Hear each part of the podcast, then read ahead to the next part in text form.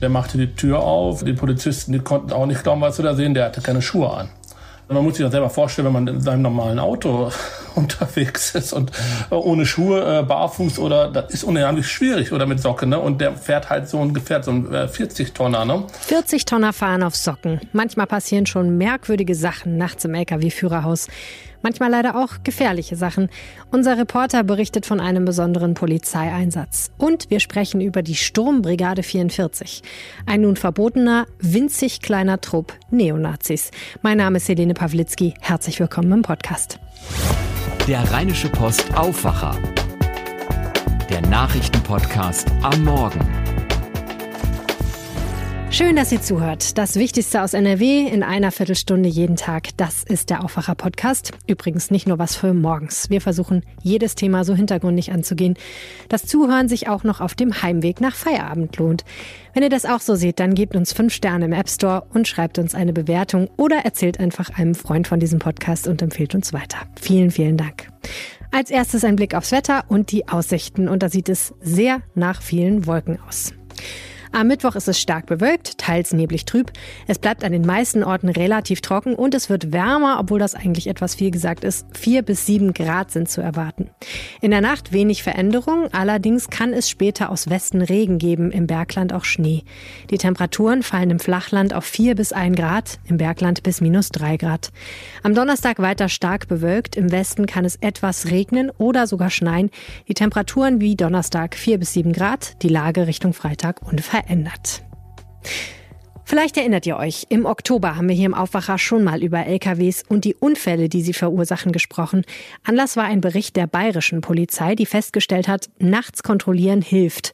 Denn weil Fahrer nachts die Ruhezeiten nicht einhalten, bauen sie tagsüber Unfälle. Nun war die NRW-Polizei dran. In einer groß angelegten Kontrollaktion hat sie LKWs rausgewunken und Reporter Christian Schwertweger war dabei. Das war eine lange Nacht für dich. Ähm, warum bist du denn da hingegangen? Was ist das Besondere, wenn die Polizei nachts LKWs kontrolliert? Das hat sie einfach noch nie gemacht.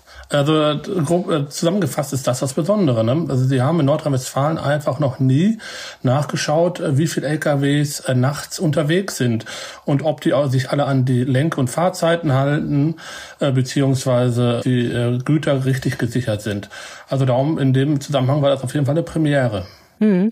Lenk- und Fahrzeitengüter richtig gesichert, das deutet schon so ein bisschen auf das Problem hin, nämlich wahrscheinlich Unfälle, ne? Absolut.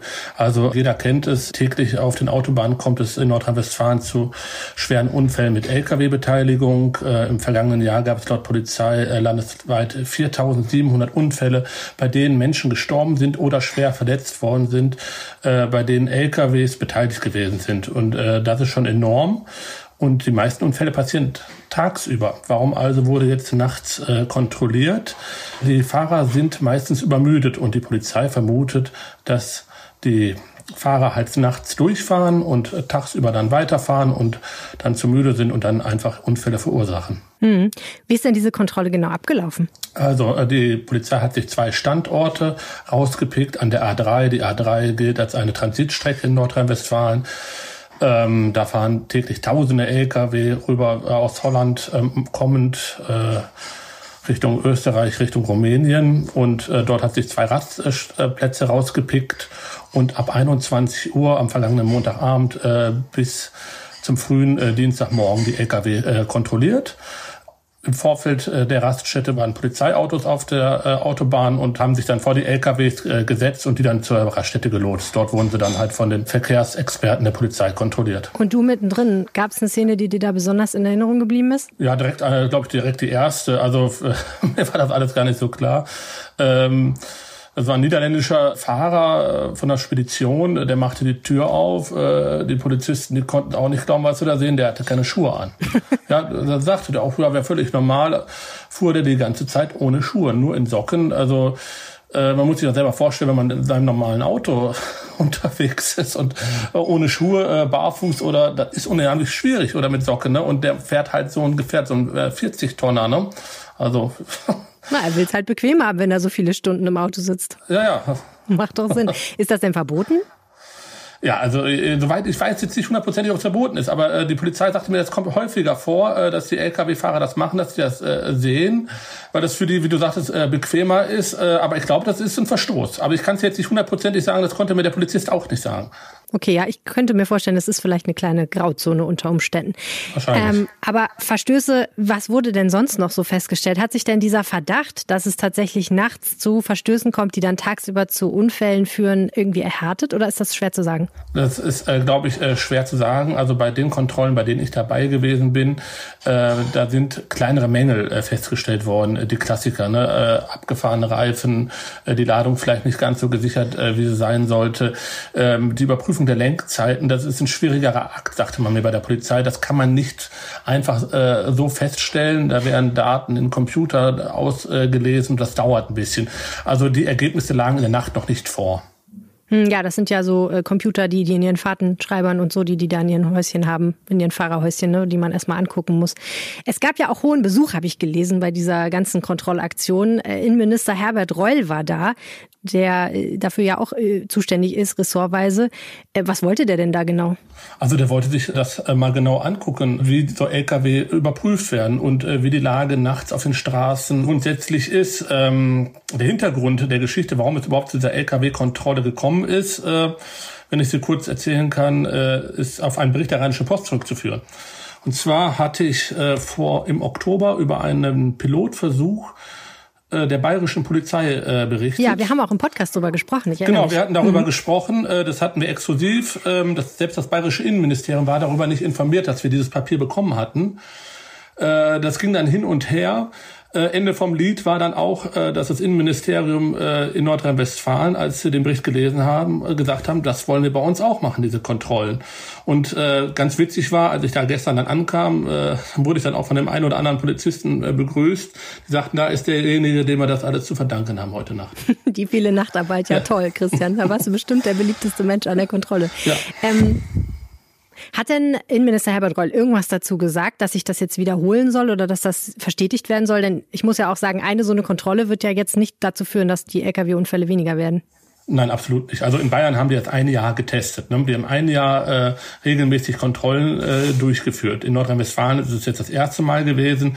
Ähm, ich glaube, ich verrate äh, jetzt äh, nicht zu viel, äh, dass äh, die Kontrollen wiederholt werden sollen aber allerdings wahrscheinlich nicht in dem Umfang wie in Bayern. Äh, dafür fehlt anscheinend in Nordrhein-Westfalen schlicht und einfach das Personal.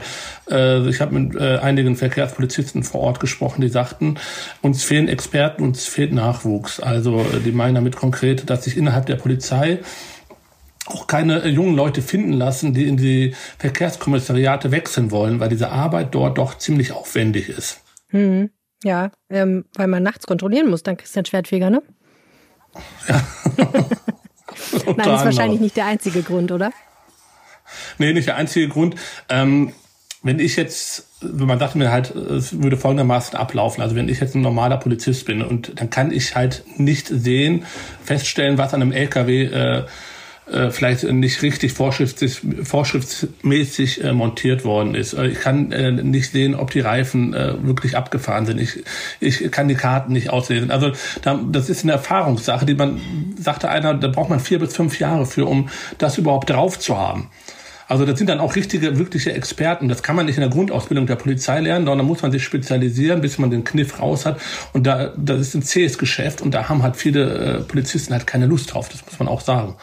Ja. Na gut, wieder was gelernt. Vielen herzlichen Dank, Christian Schwertfeger. Ich danke dir. Und auch andernorts war die Polizei zu einer Zeit unterwegs, wo andere noch schlafen. Ein Dutzend Polizisten und ein Spürhund haben am Dienstagmorgen in Winterberg und Medebach im Sauerland eine Reihe von Objekten, wie es immer so schön heißt, durchsucht. Benutzt werden diese Objekte von mutmaßlichen Mitgliedern der sogenannten Sturmbrigade 44. Eine Vereinigung, die Innenminister Horst Seehofer nun verbieten ließ. Darüber spreche ich jetzt mit Claudia Hauser aus dem NRW-Ressort. Claudia, Sturmbrigade 44, den Namen hatte ich ehrlich gesagt vorher noch nie gehört. Was ist denn das genau für eine Gruppe? Ja, hallo Helene, das ist eine Gruppe von Neonazis, rechtsextremistische, antisemitische Leute, die auf Verhältnisse abzielen, wie sie zur Zeit des Nationalsozialismus waren.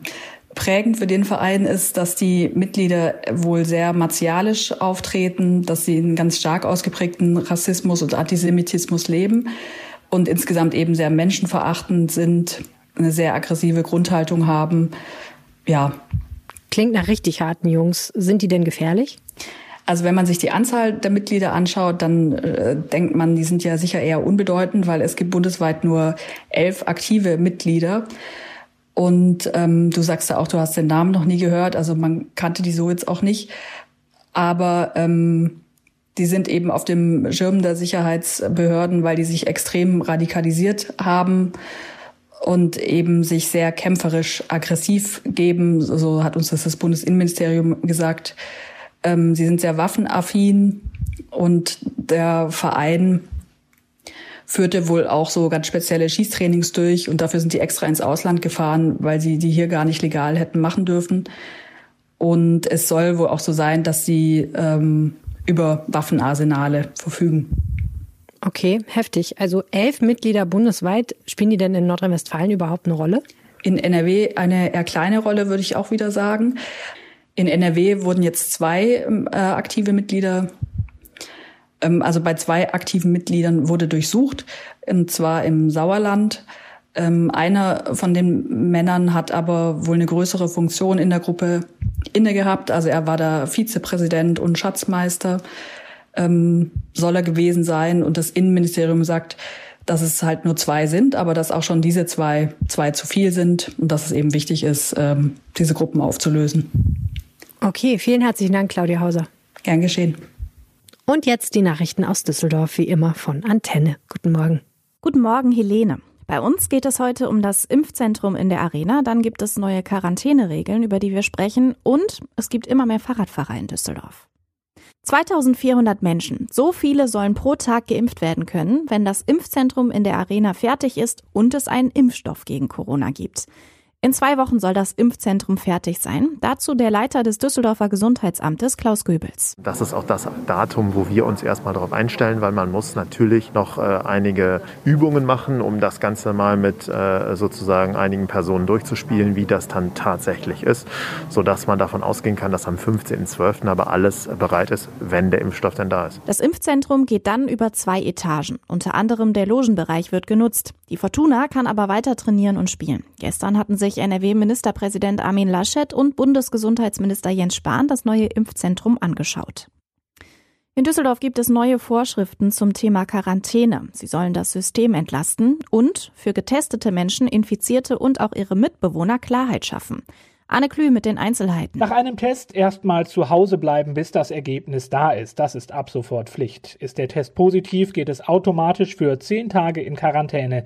Wenn 48 Stunden vor dem Ende keine Symptome mehr da waren, darf man wieder raus. Das gleiche gilt ab sofort automatisch für Düsseldorfer, die mit positiv getesteten zusammenleben. Die neuen Regeln entlasten auch das Gesundheitsamt. Es muss jetzt nicht mehr jeden Infizierten gesondert schriftlich in Quarantäne schicken. Trotz kalter Jahreszeit sind weiterhin viele Düsseldorfer mit dem Fahrrad unterwegs. Das zeigt die Auswertung der Fahrradzählstellen in unserer Stadt. Mehr als 120.000 Radfahrer, mehr als im November des letzten Jahres, haben sie registriert. Besonders auffällig ist der Anstieg im Düsseldorfer Norden. Die registrierten Radler am Lohauser Deich haben sich im Vergleich zum Vorjahresnovember fast verdreifacht. Der Fahrradclub ADFC freut sich über den Anstieg. Er sagt, nicht schlechtes Wetter, sondern schlechte Radwege halten Menschen vom Radeln ab. Deswegen fordert der ADFC unter anderem mehr Knöllchen für Falschparker auf Radwegen. Er mahnt aber gleichzeitig auf Fahrradfahrer zur Sicherheit. Zum Beispiel solle man nicht auf Radwegen in entgegengesetzter Richtung fahren. Ich bin Alina Lierz und mehr Nachrichten für und aus Düsseldorf gibt es auf antennedüsseldorf.de und auch immer um halb bei uns im Radio. Schauen wir jetzt auf weitere Meldungen aus NRW und dem Rest der Welt. Und zunächst müssen wir nach Trier schauen, aus traurigem Anlass. Dort gehen heute die Ermittlungen nach der Todesfahrt eines 51-Jährigen weiter. Er war gestern am frühen Nachmittag auf einer belebten Einkaufsstraße in die Menschenmenge gefahren und hatte bislang vier Personen getötet und mindestens 15 teils schwer verletzt.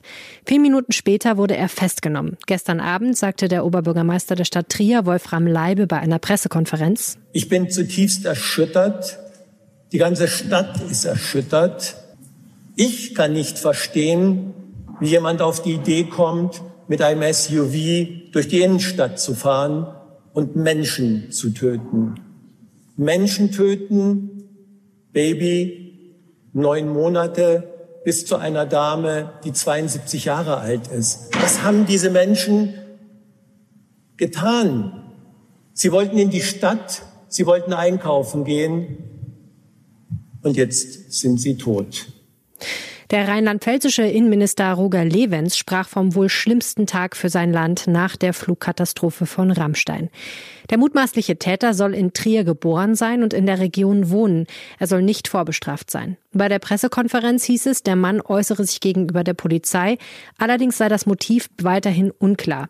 Er habe vor der Tat nicht unerhebliche Mengen Alkohol konsumiert. Es gebe auch Hinweise auf eine psychische Erkrankung. Nun werde geprüft, ob der Mann in eine Psychiatrie eingewiesen werden soll. Schauen wir jetzt auf weitere Meldungen aus NRW und aus dem Rest der Welt. Am Vormittag stellen Historiker der Uni Münster erste Ergebnisse eines Forschungsprojekts zum Missbrauch in der katholischen Kirche vor. Den Auftrag erteilte das Bistum Münster. Bereits 2018 hatte eine Studie ergeben, dass seit der Nachkriegszeit tausende Minderjährige von Klerikern missbraucht wurden. Kritiker hatten damals aber bemängelt, dass die Autoren keinen Zugang zu Originaldokumenten in den Kirchenarchiven bekommen hatten. Es ist schon wieder soweit. Heute um drei Uhr machen die Ministerpräsidenten der Länder eine Videokonferenz mit Kanzlerin Angela Merkel. Und Überraschung, es soll nicht um Corona gehen, sondern um Digitalisierung, Energiewende und die deutsche EU-Ratspräsidentschaft. Spannend bleibt, ob das C-Wort vielleicht doch irgendwie seinen Weg auf die Tagesordnung findet. Im Moment gibt es ja Diskussionen über Hotelübernachtungen. Einige Länder wollen, dass sie für Menschen auf Familienbesuch zu Weihnachten möglich bleiben. Merkel ist bislang dagegen. Und auch das kommt uns irgendwie bekannt vor. Die Zugstrecke zwischen Essen und Duisburg wird ab heute 23 Uhr gesperrt. Und zwar wegen des Tanklasterbrands Mitte September auf der A40. Ihr erinnert euch vielleicht. Damals waren die Eisenbahnbrücken über der Autobahn schwer beschädigt worden. Außerdem will die Bahn das neue elektronische Stellwerk in Duisburg ausbauen. Das passt natürlich gut zusammen. Vier Tage soll die Sperrung dauern, bis zum 7. Dezember um 4 Uhr früh. Ab Freitag wird übrigens auch nochmal die Autobahn voll gesperrt. Borussia Dortmund hat gute Chancen auf den vorzeitigen Einzug in das Achtelfinale der Champions League. Heute Abend geht's gegen Lazio Rom. Bei einem Sieg wären die Borussen am Ziel. Sky überträgt. Das war der Aufwacher für diesen Mittwoch. Vielen Dank fürs Zuhören. Meldet euch mit Feedback oder Themenvorschlägen unter aufwacher.rp-online.de oder auf Twitter. Da heiße ich Helene Pawlitzki. So ähnlich heiße ich auch in Wirklichkeit. Und ich freue mich, wenn ihr euch bei mir meldet. Bis dahin, tschüss. Mehr bei uns im Netz www.rp-online.de